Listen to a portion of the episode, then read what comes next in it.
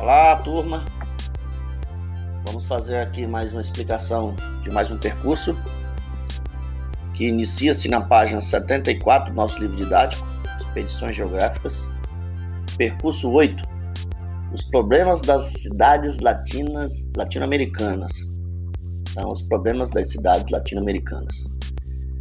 Muito bem. América Latina, urbanização tardia. Vejam só, segundo o primeiro parágrafo aí, se vocês deram uma lidazinha, é, aqui na América Latina, a nossa urbanização foi bem, bem depois lá da Europa, tá? E até mesmo dos Estados Unidos.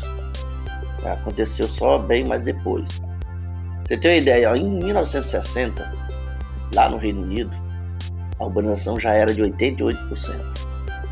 Nos Estados Unidos era 70% e na Alemanha 76%. Enquanto que né, no Brasil a taxa era de 45% apenas, ou seja, tinha mais pessoas que viviam no campo do que na cidade, aqui no Brasil. E a média da América Latina era 40% apenas, tá? Ou seja, a população rural, a média da América Latina inteira, do México para baixo, né? Era só 40% da urbanização. Entretanto, né, mais para frente, em 2014, nossa urbanização já correspondia a 54%. Tá? E estimativa para 2050 é que chegue né, no mundo todo atingir 66%. E na América Latina, a perspectiva é que seja de já é de 80%. E poderá chegar em 2050 a 89%. Então, ou seja, a América Latina é uma da região do mundo mais urbanizada né, que tem. As pessoas migraram do campo à cidade num, numa velocidade muito grande e isso trouxe problemas que nós vamos ver lá para frente, tá?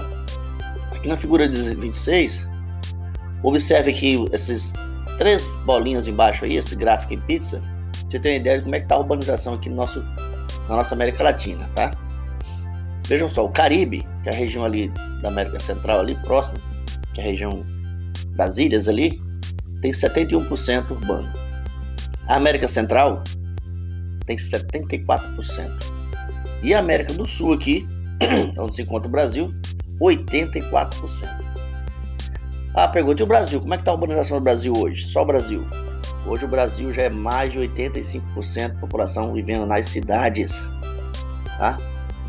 É muita gente vivendo nas cidades. Isso atrai muitos problemas, tá? Temos ele na frente. Aqui na página 75, lá em cima, temos aí as principais cidades da América Latina, que tem mais de 10 milhões de habitantes. A cidade do México, São Paulo, Buenos Aires e Rio de Janeiro. Essas quatro cidades, elas possuem mais de 10 milhões de habitantes. Tá? Item 2, na 75. Problemas comuns às grandes cidades latino-americanas. Muito bem. Essa população vivendo nas cidades, a principal, uma das primeiras né, problemas que acontece é a pobreza. Então a população não consegue arrumar trabalho nas grandes cidades, ou porque não tem qualificação, ou porque não tem nenhum tipo de emprego que ela possa fazer algum trabalho. Então ela acaba vivendo em extrema pobreza, tá? Sem recursos para comprar o seu alimento. Se morasse no campo, tivesse um pequeno sítio, poderia produzir seu alimento, mas isso é inviável, então elas acabam nas cidades mendigando, né? E passando problemas e a pobreza é um grande problema nessas grandes cidades. Nas nas cidades latino-americanas, né? Vira a página aí. Página 76, ó. Saneamento básico incompleto e insuficiente. Então, muitas cidades, inclusive a nossa aqui, não tem água encanada em todo lugar, tá? Não tem rede de esgoto em todo lugar. A parcela de aqui é muito pequena nesse, nesse quesito aí, tá? Desemprego e trabalho informal. Desemprego é, é um problema grave nessas, nessas cidades, tá? Essa urbanização traz o desemprego. E com o desemprego vem violência, vem assalto, vem roubo, tá? E também o trabalho informal. Se você andar pela cidade, você vai ver pessoas vendendo as coisas na rua aí. É o churrasquinho da esquina, é o vendedor de picolé e por aí vai, né? São pessoas adultas que não arrumam emprego. Elas acabam partindo para o trabalho informal? Seria uma garantia de aposentadoria no futuro. Ou se adoecer, não vai ter uma previdência para amparar, receber um salário por mês ali. Salvo se ela pagar por mês ali uma contribuição individual, né? Que é poucos que fazem isso. Mobilidade urbana, outro problema, tá? Aí o avanço dos automóveis nas cidades acaba inchando as ruas e aí causa congestionamentos, como você pode ver na foto embaixo aqui, ó, tá? E congestionando as vias, até os ônibus não conseguem se locomover. E aí todo mundo fica parado, tá? E o transporte urbano acaba sendo é, prejudicado com esses engarrafamentos nas grandes cidades. Algumas cidades fizeram corredor de ônibus, né? Para evitar esses congestionamentos. É proibido os carros baixos andar naqueles corredores de ônibus. Mas é insuficiente essas vias e não tem jeito. Acaba os ônibus se engarrafando também junto com os veículos menores, tá? Então, transporte urbano, movimentação urbana é deficitário nessas grandes cidades aí. Página 77, item 3. América Latina, segregação social urbana. Segregação socioespacial urbana. O que, que é isso? Gente, toda cidade tem isso. Existe um bairro mais valorizado, onde as pessoas que têm mais dinheiro conseguem comprar um imóvel mais caro, constroem as casas mais bonitas. E quem não tem dinheiro para comprar uma casa né, na região mais valorizada, no centro da cidade, por exemplo, né, acaba indo para as periferias. Porque nas periferias o terreno é mais barato, constroem casas precárias, né, muitas vezes invasões, né, sem ruas delimitadas, ruas estreitas, é problema. E aí, essa segregação socioespacial urbana é uma é um vestígio do capitalismo, né? É um dos efeitos do capitalismo. A segregação, né, socioespacial urbana é uma, uma quem tem dinheiro vai para uma região mais valorizada, né, com ruas asfaltadas, com saneamento básico, água encanada. E quem não tem acaba escapando pela em volta da cidade que nós chamamos periferias ou construindo moradias precárias, né? É, formando favelas, etc. Como tem aqui embaixo no nosso no nosso na página 77 aqui embaixo aqui, ó, habitações precárias, favelas lagadas, zonas de risco. Aqui na nossa cidade você pode ver mesmo que lá na, na, na beira do rio, né, tem pessoas que habitam lá. Quando vem enchente, são obrigados a saírem e fazem aquilo porque não conseguiu comprar um terreno né, num bairro mais próximo, né? Ou tem condições de construir o seu imóvel, eles acabam invadindo essas áreas de risco.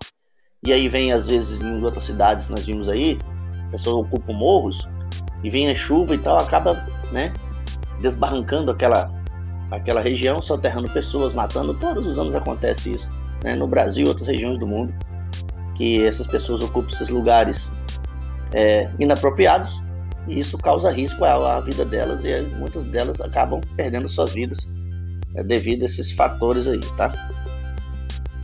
E a página aí, página 78. Oportunidades e condições de vida. Então diga que nós somos nós, né? Todos nós temos os direitos iguais, né? Oportunidades iguais, mas isso não é verdade, né? Ou às vezes uns têm mais oportunidade ou estão um padrão de vida ou uma família estruturada acaba se destacando nos estudos, né? Isso favorece que ele tenha um futuro melhor. E outras não, tem jovens aí que são obrigados a trabalhar desde pequeno aí e isso impacta o seu conhecimento, né, nos estudos. Mas é, as oportunidades e condições não são iguais. Isso aí é, é, é verídico, tá? E nem sempre as pessoas vão conseguir progredirem. Claro que dependendo do esforço de cada um, né, é possível estudar, trabalhar, né, e só que vai perder a vida dele de lazer, né? Você trabalha e estuda é complicado, né, mas consegue vencer se tiver muita força de vontade. Aqui do lado aí na tabela 3 tem aí umas, uns dados sobre a porcentagem da pobreza extrema, né? Condições de pobreza pobreza extrema nesses três países, o México. Então, tem 17,5% da população de 2016 ó, que vive extrema pobreza. A Argentina 6,1%. O Brasil 4,2%. Extrema pobreza. Mais 4,2% em 200 milhões de habitantes. Né? Quanto é que não vai dar aí, né? É muita gente em extrema pobreza. Para fechar aí, o item 4, América Latina e movimentos sociais. O que são os movimentos sociais? São é, é, ONGs ou outros que são criados para para tentar, né, é, brigar por melhorias nas condições de vida das pessoas, tá? Nós temos aí, ó, exemplo desses pontinhos pretos aí, da, aqui no Brasil, o MST, que é o Movimento dos Trabalhadores Rurais, sem terra, né? E eles já brigaram muito por reforma agrária no Brasil, invadiram várias propriedades tem conseguido, né, seu pedaço de terra para nele se fixar, plantar, né? E, e outros movimentos que isso no Brasil. Tem também exemplos aí do movimento sem teto, né? Movimento dos Trabalhadores Sem Teto, MTST. Tem também os movimentos atingidos por barragem, por causa da, da construção de usinas hidrelétricas, né? Aqui em Porto Velho tem esse movimento. Tá? E na América Latina tem vários outros aí, né? Que se destacam aí para brigar, né? Por melhores condições de vida da população da América Latina. São inúmeros aí, tá bom? Aqui na Paz 79 tem aqui a Estação Cidadania, vocês lerem isso aí para vocês entenderem melhor como é que funciona esses movimentos latino-americanos aqui no território da América Latina, tá? Dá uma lidinha depois com calma aí. Esse aqui cita aqui o, o movimento dos piqueteiros lá da Argentina. Vocês entenderem melhor como é que esses atu como, é, como eles atuam, né? E sua finalidade. Ok? Não esqueça de ler novamente as páginas, né? Com calma. É, para você entender melhor, tá bom? Para poder resolver as atividades. Esse, esse foi o nosso último percurso é, antes da nossa prova, tá? Semana que vem eu vou postar a atividade referente a esse percurso.